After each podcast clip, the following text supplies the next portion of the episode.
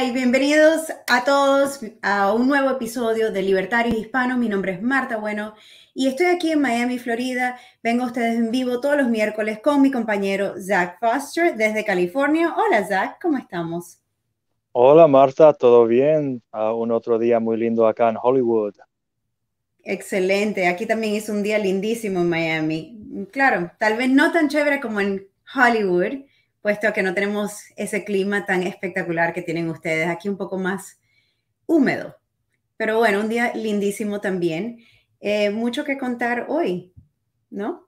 Sí, mucho sucediendo en el planeta uh, y muchas emociones mezclas sobre diferentes asuntos. Entonces, navegamos estos uh, campos de minas, si quieres. Mm, dale, pues, empezamos por donde quieras. Hoy tenemos un show muy interesante con dos temas, creo que, que están bastante picantes. Eh, tenemos el juicio de Derek Chauvin por la muerte de George Floyd y también vamos a conversar sobre Cuba. Absolutamente. ¿Ah? sí, país de muchas maravillas.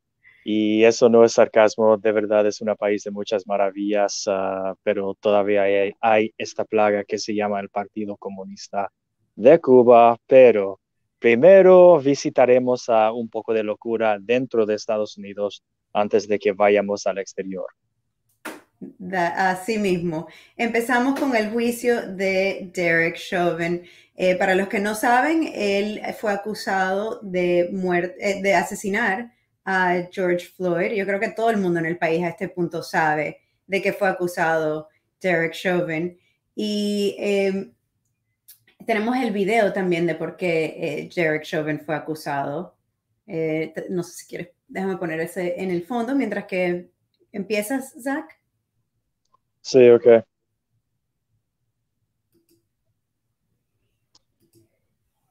Bueno, uh, como muchos saben, durante el último año hubo una detención uh, por el lado de una calle en uh, el estado de Minnesota, en que cuatro policías detuvieron a un afroestadounidense que apareció en el tiempo estar en un tipo de sobredosis o algo como eso, pero no estaba en, buena salud en ese momento y ah, por una variedad de razones le detuvieron, pero le, le, ponieron en, el piso. Ah, luego el oficial Chauvin, cual era el que tenía el mando ah, en, esa situación, no sé si él tenía el rango, pero él básicamente tomó el mando y los otros oficiales en la escena siguieron a su ejemplo pero Chauvin es el culpable mm. principal porque fue su rodilla que estaba encima del cuello del detenido durante nueve minutos. Entonces, no mm. queremos pretender por un momento que el detenido George Floyd fue un tipo de santo, ah, porque mucha gente en este país, en América Latina, gente no tan, no tan bien informada de la, de la situación, están diciendo, ah, bueno, él estaba drogado y él tenía una larga historia de, robos e, e, invasiones de casas y, de ser drogadito y toda esa cosa.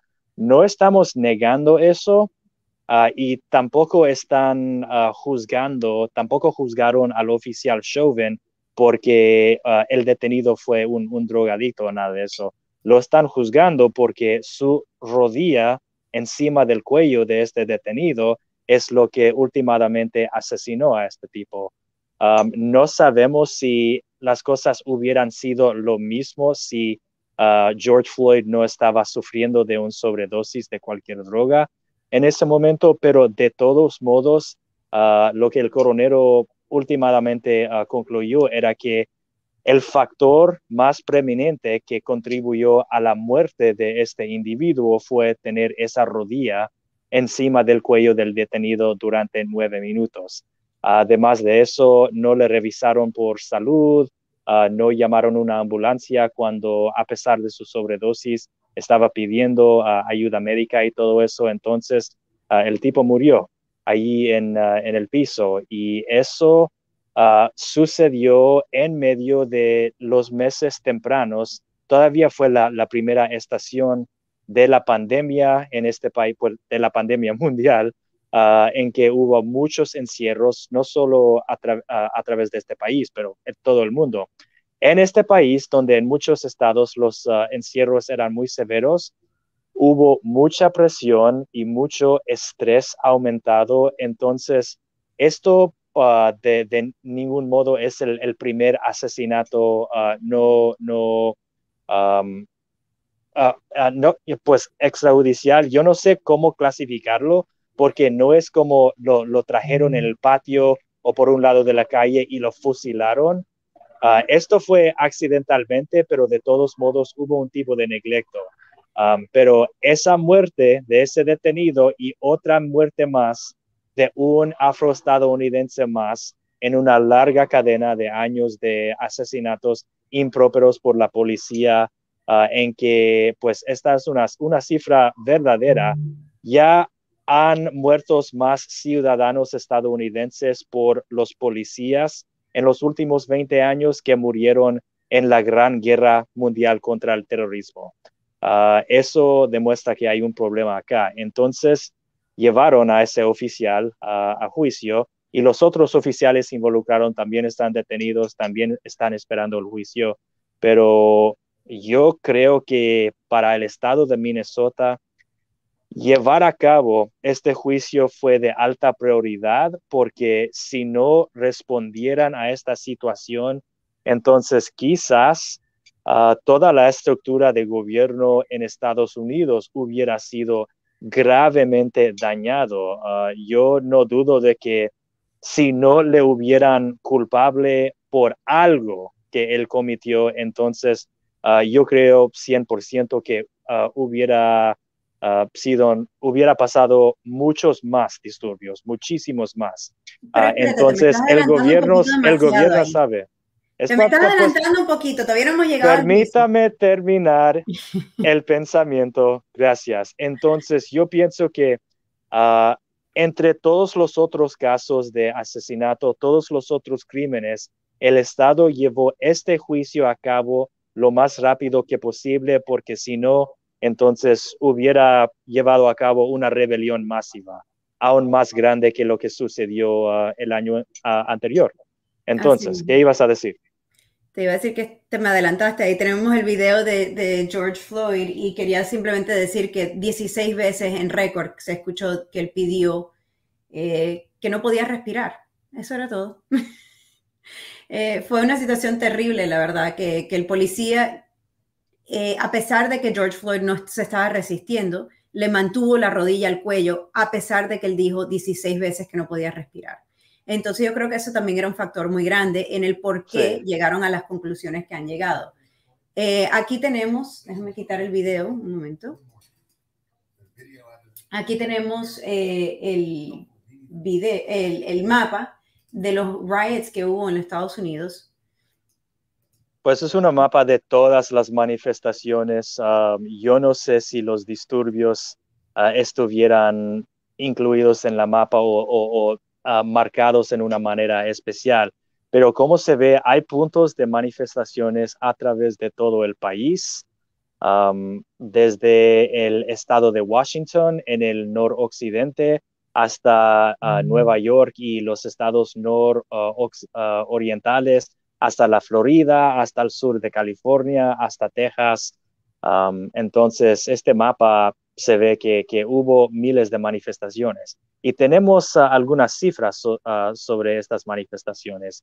Entonces, hubo, y estas, ah, estos datos son según el US Crisis Report, cual es un proyecto realizado por la Universidad Princeton, una de las universidades más antiguas y prestigiosas de este país. Entonces, esto no solo es eh, según un bloguero del movimiento BLM. Esto es la Universidad Princeton.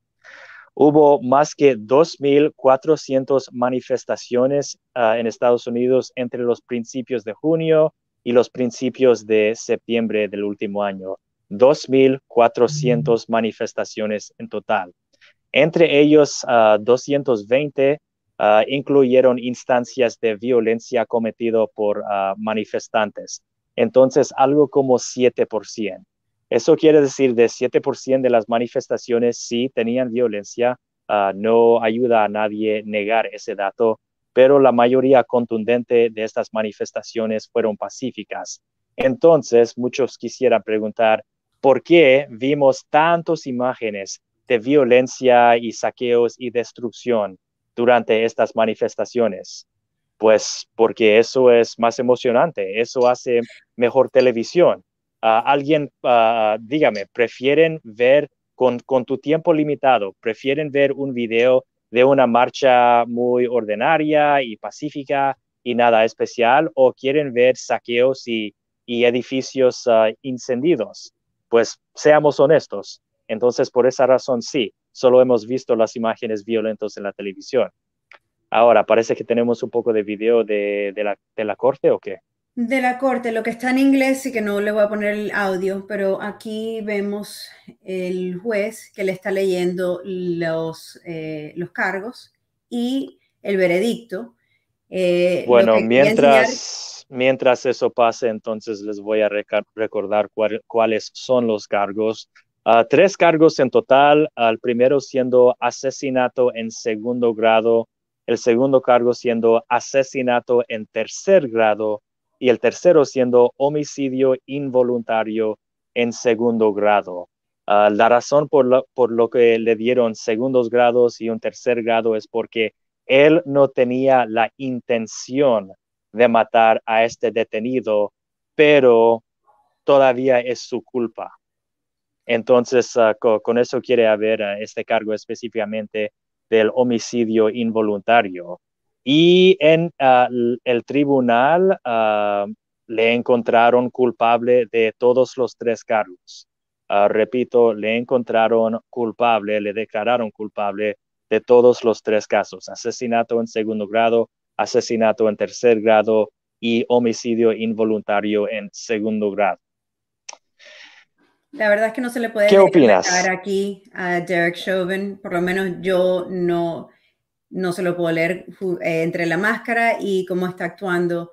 Me imagino que le tiene que haber caído como sorpresa o tal vez se lo... Pues yo estoy mirando específicamente a sus ojos. Ah, se, parece, se me parece muy sorprendido, pero está manteniendo su tranquilidad. Sí, la ah, verdad. pero sí, sí, su, su, su cuerpo está totalmente sin movimiento, todo está en sus ojos, mira esos ojos. Entonces, él esperaba un tipo de juicio, ah, es lo que imagino, pero ah, yo creo que no estaba esperando ser ah, declarado culpable en todos los, tres. Exactamente. Tiene que ser un shock para él, puesto que la mayoría de los policías en este país que están en situaciones similares nunca reciben este, estas condenas. O sea, creo que tiene que haber sido un shock para él definitivamente se lo merecía, pienso yo, pero igual tiene que ser un shock eh, saber que vas a ir a la cárcel. Y de, derechito de aquí se lo llevaron. Sí, y en los últimos años, y ahí, ahí se, se les van a traer, estaba suelto bajo uh, una fianza originalmente para, para que asistiera el tribunal, uh, pero ya que le declararon culpable en todos los tres cargos, entonces ya se va a la cárcel. Todavía no han decidido la sentencia. Eso quiere decir, todavía no ha decidido el tribunal exactamente cuántos años ah, que va a pasar en la cárcel, solo que ah, hoy realizaron la condena, le declararon culpable. Ah, entonces, desde ahora se les cae el trabajo de decidir exactamente qué sería la penalidad. La penalidad, y eso lo decide el juez, supongo. O es en este caso el jurado también. Creo que es ah, el jurado, pero el juez tiene la autoridad final. Y eso ah, así usualmente se va en, los ah, tribunales criminales de, de, este país. Los jurados hacen la decisión, pero últimamente el juez puede decidir si eso vale la pena o no. y si él quiere hacer una sentencia diferente, diferentes estados tienen diferentes procesos, pero generalmente los jueces sí tienen ah, ah, la capacidad de hacer eso. Aquí se lo están llevando a Derek Chauvin y en la mano ahí le pueden ver tenía escrito el número de teléfono de su abogado por si acaso se iba. O sea que tal vez no era tan shock porque estaba preparado. Pues estaba preparado, pero de todos modos yo, yo creo que no estaba esperando esas cosas. Y tengo opiniones mezclas, muy mezclas sobre esto. Yo no soy un abogado, entonces ah, todavía no entiendo exactamente. Ah, exacto, porque, porque lógica ellos pudieron darle a tres diferentes. ¿Aló? ¿Aló? ¿Me oyen? Ahora sí. ¿Me escuchan? Sí, sí, sí. Ok. Entonces yo no entiendo, no siendo un abogado, entonces no entiendo la lógica bajo que le dieron cargos, tres diferentes cargos ah, relacionados a la muerte injusta, pero por un, una sola instancia. Ah, quizás hay razones uh, lógicas por eso, pero según mi propia opinión, hubiera sido o el homicidio involuntario de segundo grado o ah, el asesinato de segundo grado. Ah, según lo que yo veo, las pruebas que ah, todos nosotros hemos visto en el video, sin, sin ser editado, eh, porque yo sí he, he, visto el video entero, es muy molestoso, pero sí, es más de, más de nueve minutos. Entonces, mi opinión es que sí, valió ser ah, declarado culpable por o asesinato en segundo grado o ah, homicidio involuntario, pero uh, tres diferentes cargos relacionados a la muerte por una muerte, a mí eso no me parece justo. entonces, en, en un sentido, un tipo de justicia se llevó a cabo de que a menos un policía que rompió la ley fue juzgado por sus acciones. Um, eso es un paso pequeñito hacia la dirección correcta de restablecer el equilibrio de poder uh, entre la policía y el pueblo. Pero no es justicia verdadera porque nada de esto va a restaurar la vida al señor George Floyd y al mismo tiempo yo no estoy de acuerdo por tres diferentes cargos relacionados a la muerte por una sola muerte.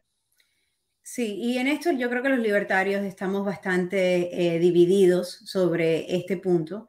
Yo también estoy de acuerdo contigo, yo creo que los cargos no fueron necesariamente los más justos. Obviamente yo creo que, que él necesitaba tener eh, alguna, eh, necesitaba que esto pasara, necesitábamos que algún policía finalmente lo cogieran por el acto de, asesinar a alguien en vez de hacer otro trabajo, tal vez haberlo arrestado, haberlo llevado en el carro, no haber hecho este, estas cosas. Necesitábamos esto, pero no creo que se hizo exactamente la justicia que, que estábamos esperando.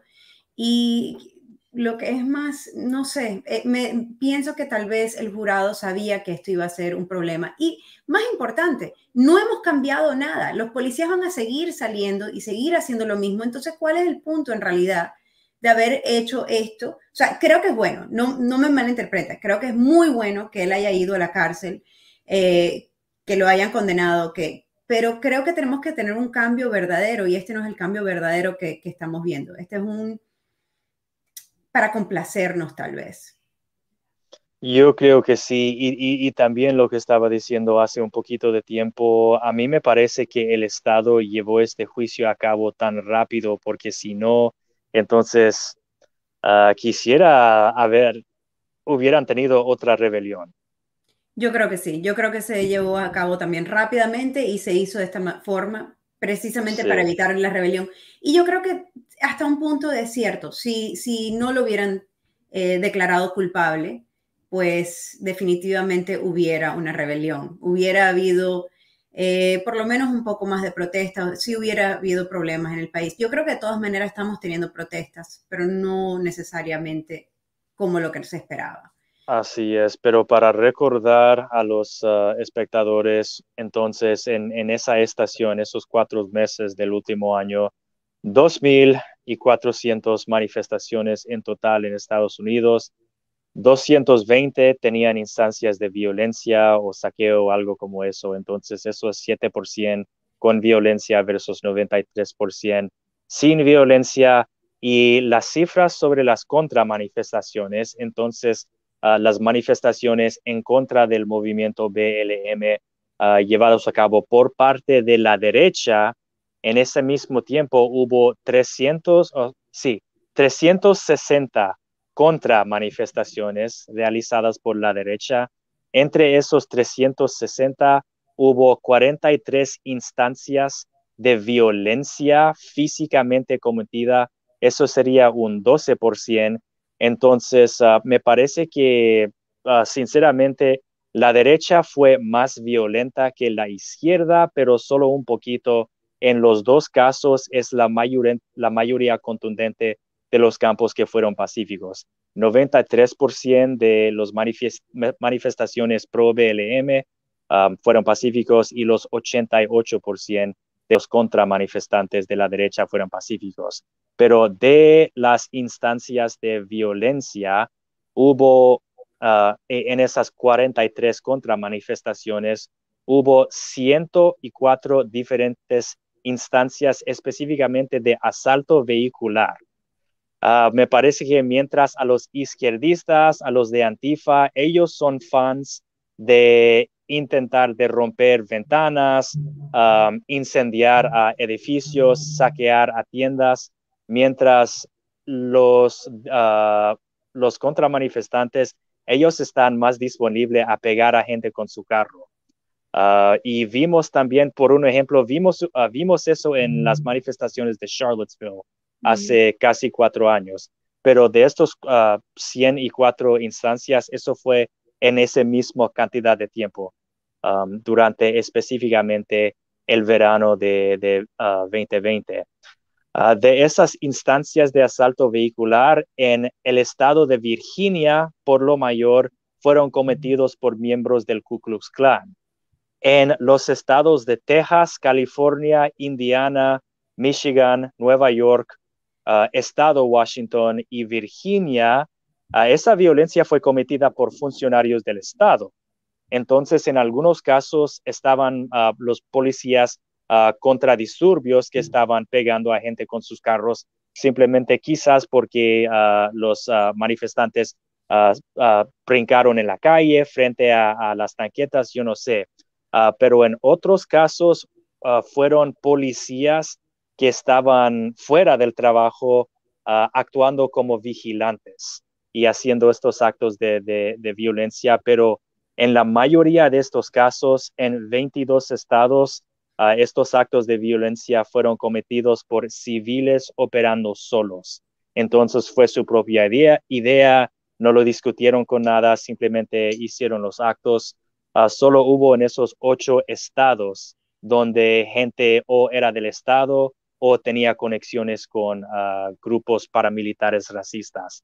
Pero algo interesante, fuera de las 43 ah, manifestaciones con violencia o contra manifestaciones, hubo 50 instancias de manifestantes pro BLM siendo intimidados por grupos paramilitares de la derecha. En algunos casos, ah, los grupos paramilitares cometieron violencia, ah, o, pero en la mayoría de los casos simplemente estaban presentes con su camuflaje y sus ah, fusiles y simplemente amenazando, pero haciéndolo en, una manera muy clara. Entonces, entre la izquierda y la derecha, generalmente, y todos entre que estaban manifestando la mayoría contundente pacíficos, pero en ambos campos hubo violencia y para toda la gente de la derecha, si ustedes quieren ah, abrazarse tan cercanamente a las cifras, entonces lo siento, pero la derecha fue más violenta, más violenta, ah, más violenta durante el último año. Así mismo es. Qué cosa veremos final a este problema. Todo esto es intenso porque estoy hablando, estoy hablando de mi país.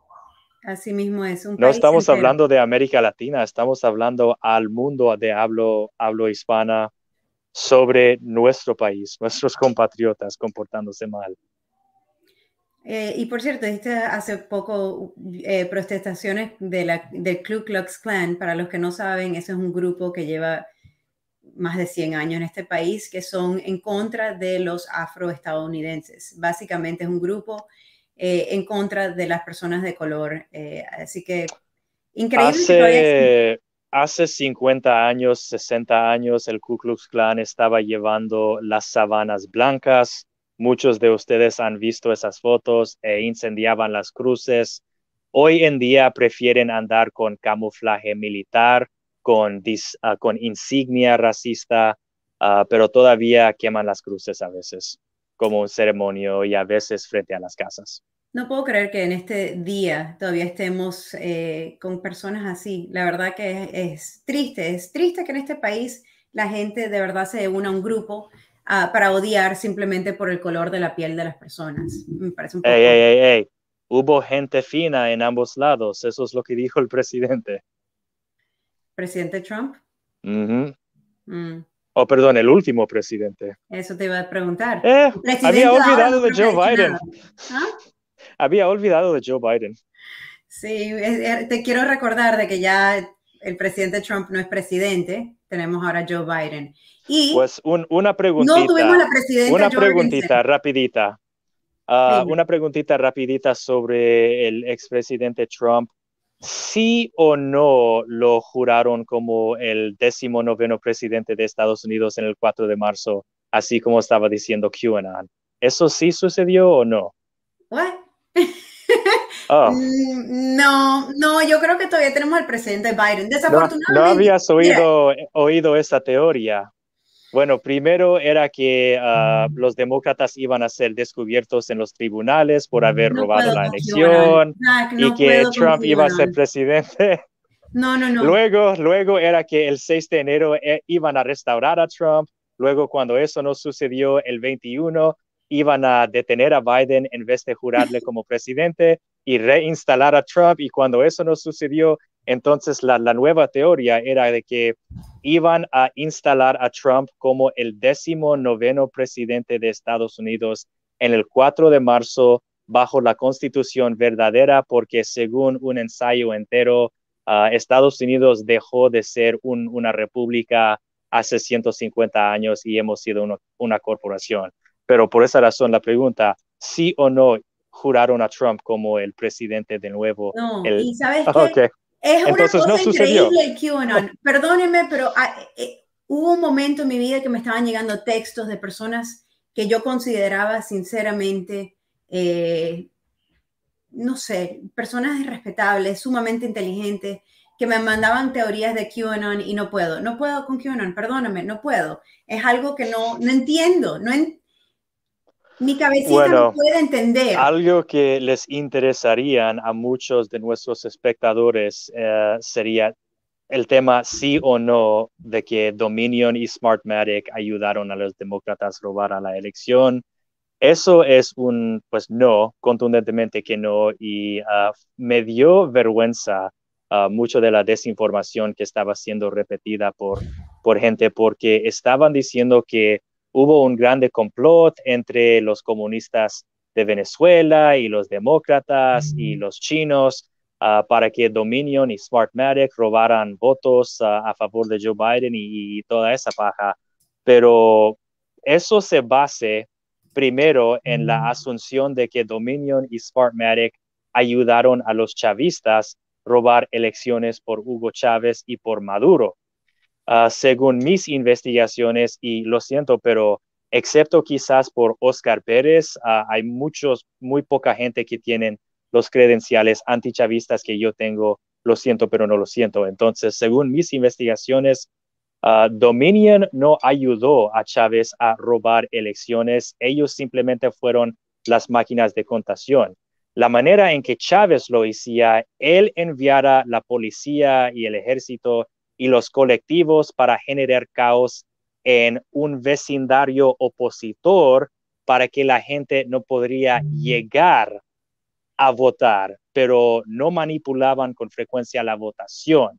Solo hay un caso, pero no tengo pruebas ah, ah, concretas. Uh, Smartmatic nunca robó absolutamente nada para los chavistas. Además, después de esa elección falsa, en que ah, hicieron esa asamblea constituyente en Venezuela fue Smartmatic.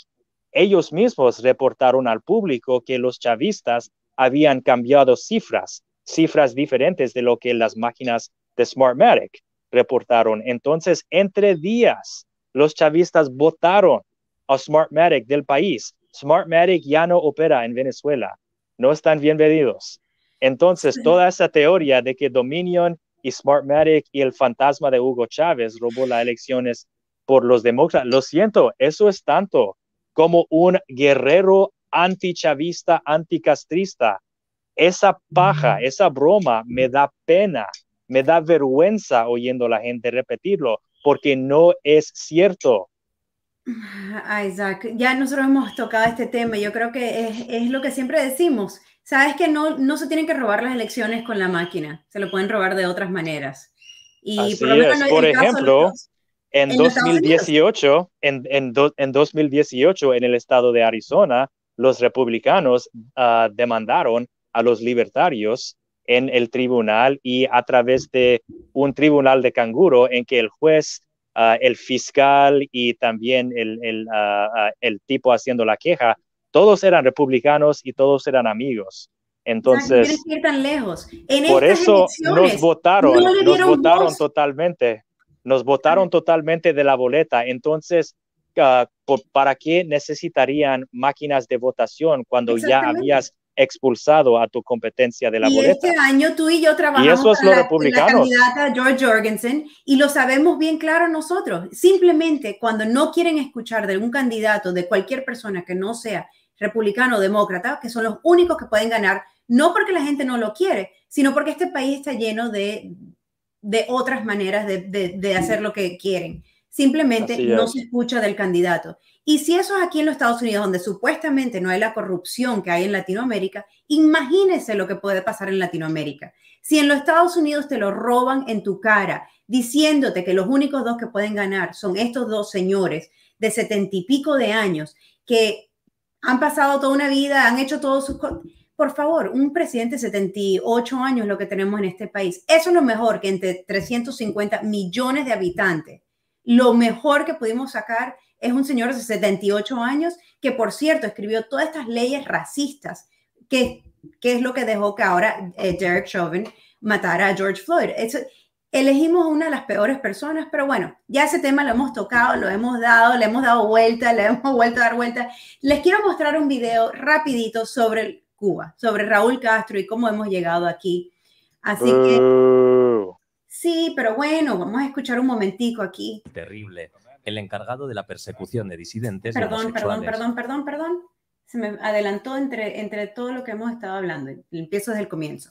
Dicen de él que fue el único personaje verdaderamente indispensable de la revolución cubana. Raúl Castro fue durante casi 50 años el prototipo del protagonista secundario. A la sombra de su hermano Fidel, carismático y personalista, Raúl tenía los atributos del escudero. Era el comunista verdaderamente convencido, con una formación intelectual sólida y una gran disciplina. Prudente y ausente de la esfera pública, la presidencia le llegó de forma interina en 2006 y definitivamente en 2008, ocupándola durante 10 años. A mí no me eligieron presidente para restaurar el capitalismo en Cuba, ni para entregar la revolución. Raúl. Raúl aseguraba que el 90% de su tiempo estaba dedicado al Partido Comunista. Participó junto a su hermano en el asalto del 23 de julio de 1953 del cuartel Moncada. Pasó por la cárcel y el exilio. Fue expedicionario del Granma y guerrillero en Sierra Maestra. Creó las Fuerzas Armadas Revolucionarias, además de ser el responsable de las relaciones con la Unión Soviética. Pero también fue, según los opositores, Raúl el Terrible, el encargado de la persecución de disidentes y homosexuales, un calificativo que para muchos viró en Raúl el Compasivo, tras su ascenso a la presidencia, con una actitud más tolerante, reformadora y de apertura, llegando a normalizar durante su gobierno relaciones con Estados Unidos. Reitero nuestra disposición a convivir civilizadamente pese a las diferencias. En 1973, en un discurso, Raúl dijo que a los dirigentes históricos de la revolución el tiempo también les pasa inexorablemente, por lo que siempre han estado preparando su legado. Fue reelecto en 2013, pero el régimen quedó en manos de Miguel Díaz Canel en 2018 y él pasó a la sombra, mientras dedicaba el tiempo a sus nietos, a los libros y perseguía su sueño de infancia, criar gallos de pelea. Pues este, entonces, para que si necesitaran un recordatorio, Raúl Castro es un supervillano. Un tipo muy impresionante, tengo que admitir eso, yo tengo que pagar respeto donde se merece. Ah, yo respeto sus logros como un guerrero, como un guerrero, uh, también como un caudillo, simplemente por haber logrado ese tipo, lo respeto, Ah, e, en un sentido. Por el otro lado, no voy a pretender que mucho de lo que él ha representado en su vida ha sido puramente malo. No voy a pretender que él construyó un imperio ah, con varias colonias y, millones de personas viviendo en persecución constante, en pobreza, luchando simplemente para poder sobrevivir debajo de este supuesto socialismo del siglo XXI. Pero ah, el, hablo del pueblo, ah, el platico del pueblo es que se había jubilado Raúl Castro. Bueno, sí y no. Raúl Castro se jubiló de sus cargos públicos, pero como el jefe caudillo manejando la revolución cubana o este ah, gran crimen organizado, este cartel que se llama la revolución cubana, él todavía está firmemente en mando, a pesar de que él no estará haciendo las tareas diarias. Pero vamos a dar un, breve visto al nuevo buro político del Partido Comunista de Cuba. El buro político es el consejo más alto. Uh, estos 14 personajes hacen las decisiones y luego los otros niveles del Partido Comunista Ah, y, del Estado cubano, incluso la Asamblea Nacional de Cuba, se actúan como sellas de goma para aprobar los mandos del de, el buro político. Entonces, vamos a ver específicamente nueve de los catorce personajes que fueron nombrados a, esta junta y luego discutiremos lo que tienen en común. Entonces, vamos con ah, el primer cargo nombrado. Ahora, ah, sí, sí, sí, bla, bla, bla, si no ya han sido aprobados por el partido y luego por la Asamblea Nacional, ah, entonces muy pronto serán aprobados, pero estos no fueron nominados, no fueron postulados, no se postularon, ah, no fueron elegidos en una manera democrática ni dentro del Partido Comunista. Ellos fueron elegidos por Raúl Castro o quizás una palabra mejor sería, ellos fueron escogidos por Raúl Castro, porque la palabra elección o elegir quiere decir que mm. quizás otra gente estaba involucrada. No, fueron escogidos. Entonces, encima de lista tenemos uh, el títere actual, Miguel Díaz Canel, y tiene una historia interesante. Primero, quiero que paguen un poquito de atención a esa foto. Ah, está vestido de los colores de, su colonia, Venezuela, y eso lo estoy diciendo en, en, claro. Venezuela hoy es una colonia de Cuba, entonces él está siendo honrado allí por su títere Maduro. Pero él fue un mayor en las Fuerzas Armadas Revolucionarias de Cuba, fue un ex jefe de escuadrón de baterías antiaéreas en la provincia Matanzas, él sirvió con la Ministría de las Fuerzas Armadas en la guerra de Nicaragua en los años 80. Entonces, este, gracias por lo que él luchó en Nicaragua, gracias por ese resultado. Y ah, ahora él será el único secretario del Partido Comunista de Cuba. Desde el inicio de la dictadura de los hermanos de los Castro, han sido dos presidencias del Partido Comunista. La primera presidencia quien por lo mayor ah, era Fidel, y la segunda presidencia, cual era de Raúl, y esa segunda ah, presidencia fue creada específicamente porque a Fidel la, lealtad personal ah, importaba encima de todo, encima de absolutamente todo. Entonces, él quería a su hermano a su lado en todos los tiempos. cuando Fidel se salió de la política y luego se murió, Raúl llegó a ser el primer presidente el primer secretario ah, y luego él nombró a Díaz Canel, Díaz Canel como el segundo secretario.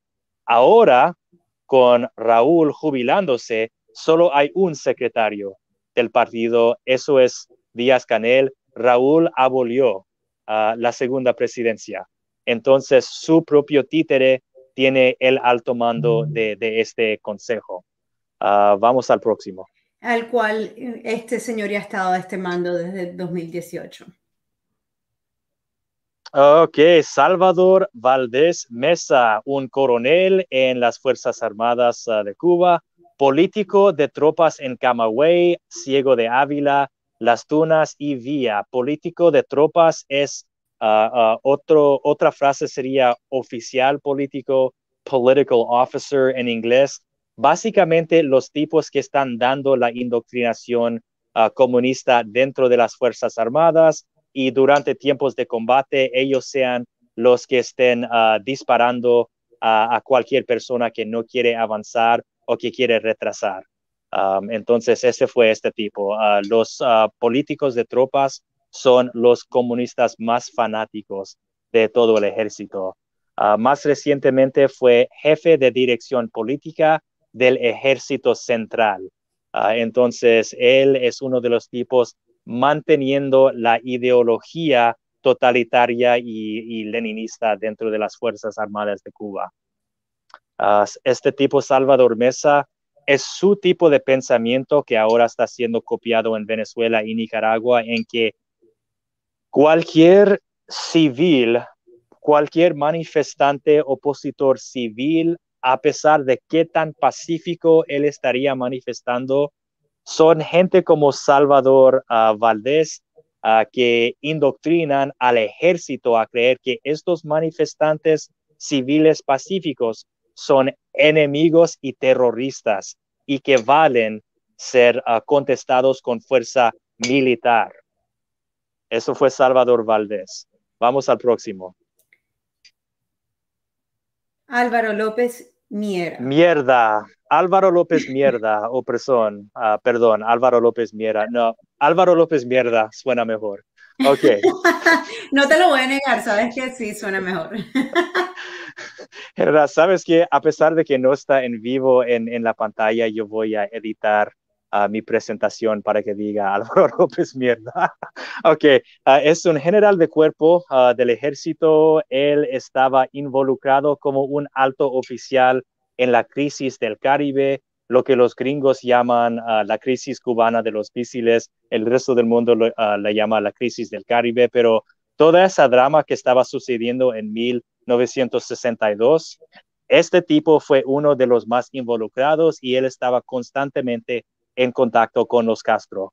Ah, también fue un ex estudiante de la Academia Militar Clement Vorogiloch en la Unión Soviética. Entonces, este tipo fue ah, entrenado por los imperialistas comunistas originales. Luego de eso, él fue uno de los jefes de operaciones en la guerra de Etiopía. Ah, y mucha gente no sabe que además de Angola y el Congo, sí, Cuba también uh, intervino en la guerra civil de Etiopía. Vamos al próximo. Perdón. Ah, Bruno Rodríguez Parrilla, un ex capitán en las Fuerzas Armadas. Estoy sintiendo como que un tema aquí, ¿no? exacto, exacto.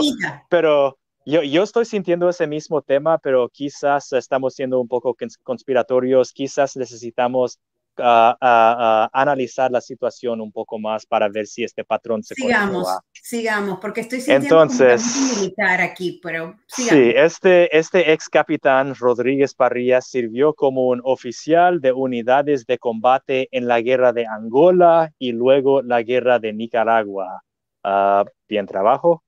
Ah, fue un ex oficial de la dirección de, MINFAR, la Ministría de las Fuerzas Armadas. Entonces, uno de, los tipos haciendo las decisiones para todas las Fuerzas Armadas, no solo el ejército, no solo la milicia, no solo interior, no, no, no, no. E, él estaba en los altos de todas las fuerzas militares y ah, también ha servido como ministro de Relaciones Exteriores de Cuba.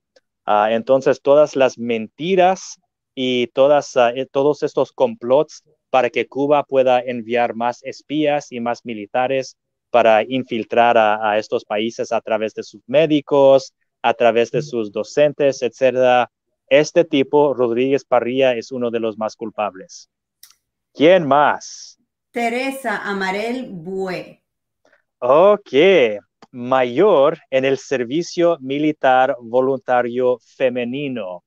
Una nota clave, en Cuba hay un servicio nacional mandatorio. No todos necesariamente tienen que irse a las Fuerzas Armadas.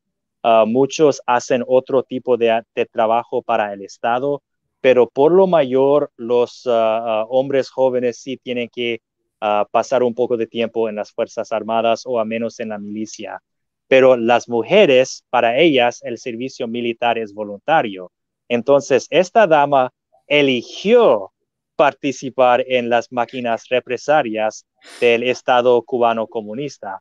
además de ser una mayor en el servicio femenino, fue ex estudiante de la Escuela Interarmas José Maceo de Santiago de Cuba. Ella trabajaba en la dirección política del Ejército Oriental, entonces otra, otra política de tropas y actualmente uh, es un, o pues yo no sé si actualmente porque tiene nuevo cargo, pero hasta recibir el nuevo cargo era un cuadro político de la Unión de Juventud Comunista. Entonces, la gente decidiendo qué deben pensar y qué debe creer la juventud de Cuba, Teresa Amarele Bue fue una de las más responsables. Ok, Manuel Marrero Cruz general de brigada, sirvió en la guerra en Nicaragua, ah, presidente de la empresa militar Gaviota. Empresa militar, ¿qué quiere decir eso? En Estados Unidos les llamamos ah, mercenarios o en el lado logístico, contratores privatizados y los contratores privatizados serían cualquier tipos desde el tipo que está ah, limpiando ah, los baños en una base militar hasta la viejita que está sirviendo alimentos en la sala de comer ah, en otra base militar, hasta el mercenario que está guardando a, gente del Departamento de Estado cuando visiten a Afganistán. Pero en el lado cubano son empresas militares, empresas, pero sirven a las metas y las funciones de las Fuerzas ah, Armadas de Cuba. Entonces, este tipo es uno de los pocos dentro del sistema comunista que tiene el permiso de hacer capitalismo. Y haciendo ah, empresas con las Fuerzas Armadas, obviamente está ganando porque Cuba ah, gasta una altísima, un altísimo por cien de su PIB en las Fuerzas Armadas. Y también primer ministro de Cuba.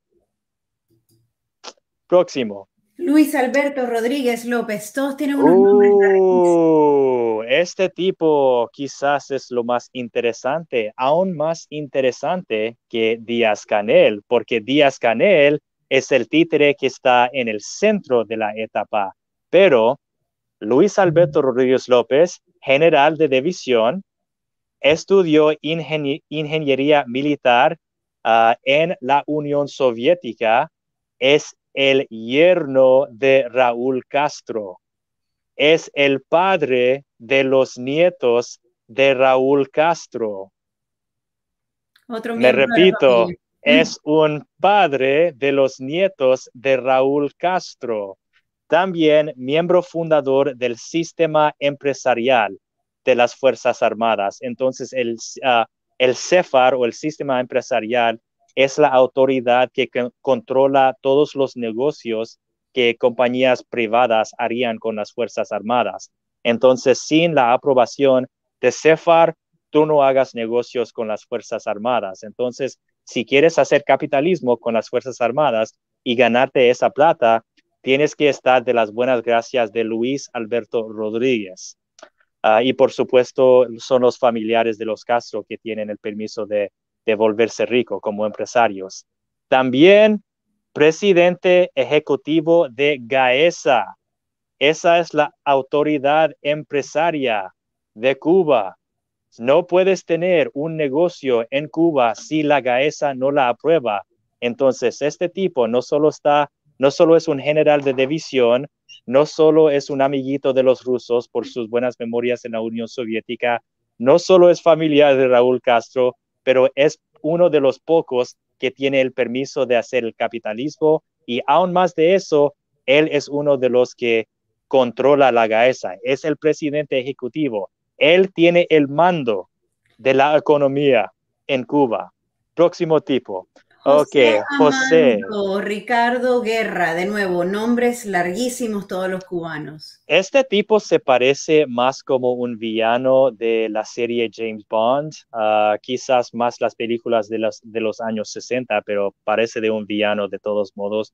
Yo puedo imaginarle sentado ah, con su gatito diciendo sus planes para la conquista de Venezuela. Ah, general de brigada, otro general, Ah, él participó en la mal llamada lucha contra los bandidos, uh, cuál fueron las limpiezas de, la insurgencia en los Escambray. Mucha gente no lo sabe, pero ah, después de la guerra revolucionaria cubana, cual llevó a los comunistas al poder eventualmente, hubo una grande guerra civil dentro de Cuba. Para dar énfasis, la guerra en que luchó Fidel Castro y él dirigió solo una de cuatro o cinco diferentes guerrillas. Ah, no fue hasta los únicos que él fue el, jefe de jefes, pero ah, eso duró algo como dos años y dos meses y Batista solo podía ah, movilizar 30 miles de tropas contra los guerrilleros. Pero en la guerra de los Escambray, el régimen de Castro forzó más que 300 miles de cubanos al servicio militar para que ellos serían ah, carnada de cañón para pacificar esta insurgencia que duró durante seis años. Seis, entonces, dos años y dos meses y 30 miles de tropas versus seis años y 300 miles de tropas forzados en el combate para pacificar a esta rebelión. Este tipo fue uno de los que hizo la represión Ah, también participó en misiones militares en Argelia, en Siria, en Angola y la Nicaragua, todos que son países con gobiernos muy democráticos y muy respetuosos de, los derechos humanos. Just kidding. Sobre todo. también jefe, jefe de la ayudantía de, de, ministro de la Ministría de Fuerzas Armadas, ministro de MINFAR, títulos muy largos, ayudante ejecutivo de Raúl Castro también y secretario ejecutivo del Consejo de los Ministros. Entonces, él es el jefe de los ministros. Sí, muy ocupado. Próximo. Lázaro ah. Álvarez Casas. Lázaro Álvarez Cacas, general de división en las fuerzas comunistas, ah, fue entrenado en la contrainteligencia militar por el GRU uh, cuál era la policía del uh, MININT de la uh, Unión Soviética. La, entonces, la seguridad del Estado de la Unión Soviética y luego de Rusia. Él fue entrenado por ellos.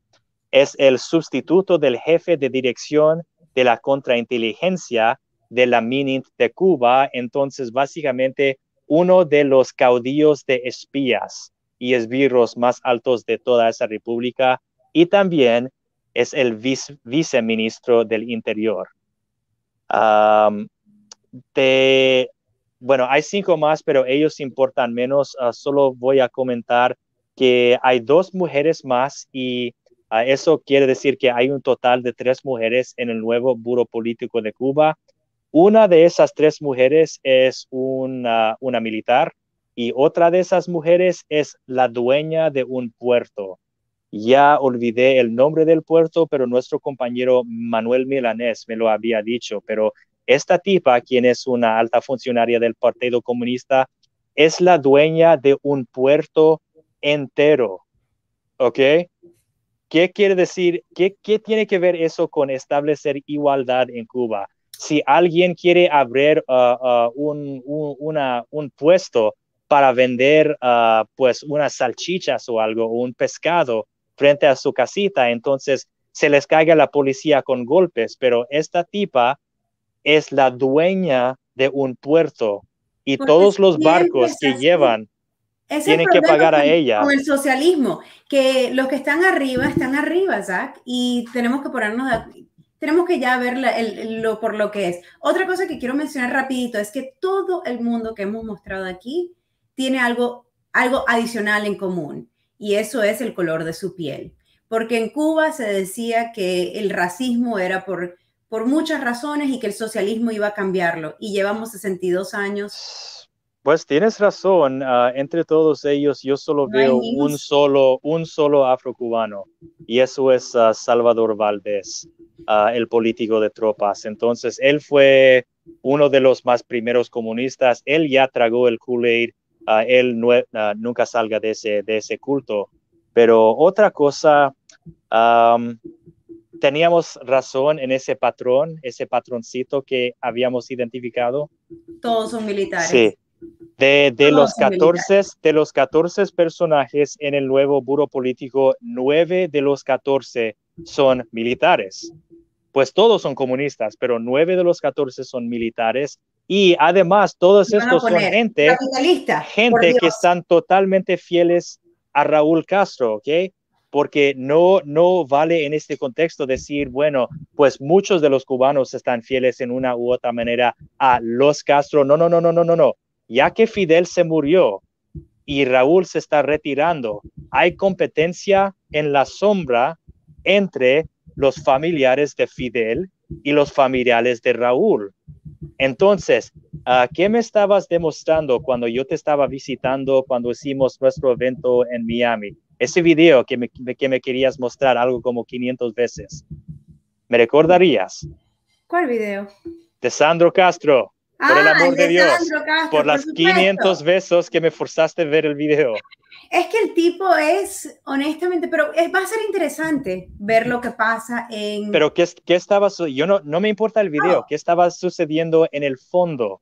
¿Por qué crees que, que soltaron a ese video ah, de pues, ese personaje? Por supuesto, por supuesto, Zach. Estamos viendo como un lado de la familia va simplemente aterrorizar y a eliminar al otro lado de la familia, porque al final del día se llama conseguir el control de un, de un pueblo completo y lo tuvo entonces, tiempo y ahora en el grande escenario entonces en el grande escenario vemos estas filtraciones que están dañando la credibilidad de los hijos y nietos de Fidel mientras que uh, el yerno de Raúl Castro y el padre de sus nietos está en el buro político ah, y él no está en el, en el ah, cargo más ah, peligroso, porque Díaz Canel es el que tiene el blanco en su espalda con todos los otros comunistas que quieren ser el caudillo. Además, me pregunto de que si a Díaz Canel le había dado cuenta de que él eventualmente será carnada de cañón cuando los nietos de Raúl lleguen a, su propio turno o si él, después de que muera Raúl, intenta de terrorizar a todos los Castro y hacer que los Díaz Canel sean ah, los nuevos emperadores. Pero todo esto de que Raúl Castro está retirando, no, porque primero hay más poder en menos cargos, uh, abolió el poder que él mismo compartía como el número dos, puso todos sus títeres Ah, en, los cargos más altos. Y luego uh, Díaz Canel declaró abiertamente, a pesar de que él estaría en los cargos, de todos modos estará ah, haciendo consultas regulares con Raúl Castro. Y además, en la televisión de Cuba estaban anunciando que Raúl Castro eligió a estas personas al Politburo y nosotros los revolucionarios vamos a apoyarles porque Raúl nos dio el mando. Entonces, después de que Raúl nos dio el mando, ahora podemos hacer la democracia cubana en que votamos entre sí o sí ah, sobre los mandos de Raúl Castro y luego va. Entonces, quizás él había jubilado, pero no. Raúl Castro llegó a ser el emperador de Cuba. Raúl Castro, quien era el número dos, hoy es lo que Ah, es en Cuba lo que Mao era en China. Hoy es más poderoso, aunque Fidel era en su propia vida. Entonces, no, no está retirando. Solo espera que eventualmente va a morir, porque es mortal. Bueno, eso esperemos. Y con esto nos hemos ido bastante largo esta noche. Eh, le dimos un uh. poquito más de lo que anticipábamos. Quiero recordarle a todos, pedirles por favor que se suscriban al canal de YouTube. Nos hace falta, por favor, para poder... Busquen Libertarios Hispanos en YouTube. Suscríbense para que podamos cambiar a nuestra dirección. Es importante. Yo quiero tener un nombre de Libertarios Hispanos. No, yo también, yo también quiero poder dar una, una dirección muy sencilla a nuestra, nuestros espectadores en vez de este link con uh, youtube.com slash XY1Z y 500, 500 letras y números. Así que por favor, si nos pueden hacer el favor, dale un like y un share a este Porque programa no se permite cambiar esa dirección hasta que tienen a menos mil suscriptores o abonados, lo siento, abonados. Así mismo. Así que por favor, si les gusta el contenido, dale un like y un share, suscríbanse al canal y nos pueden seguir a Zach y a mí por Twitter eh, o por Facebook o por cualquier... Bueno, perdón, Zach, a ti te hicieron un... no, a mí me, me, aniquilaron de Facebook. Además de eso, ah, estoy totalmente prohibido de hacer otra cuenta. Así uh, prohibieron. A mí me pueden seguir por Facebook, a Zach no. Prohibieron a mi servidor entero. Eso está loco. Y aquí, hi Caitlin.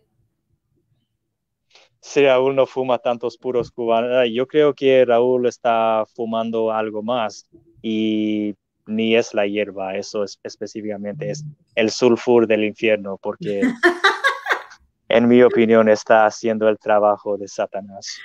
Eh, estoy totalmente de acuerdo, pero yo creo que Fidel también se fumaba ese mismo sulfur, así que bueno. Muchísimas gracias a todos, gracias por estar con nosotros y nos vemos la semana que viene, miércoles 9 de la noche, hora de Miami, como siempre. Gracias, chaucito. Que la fuerza esté con os.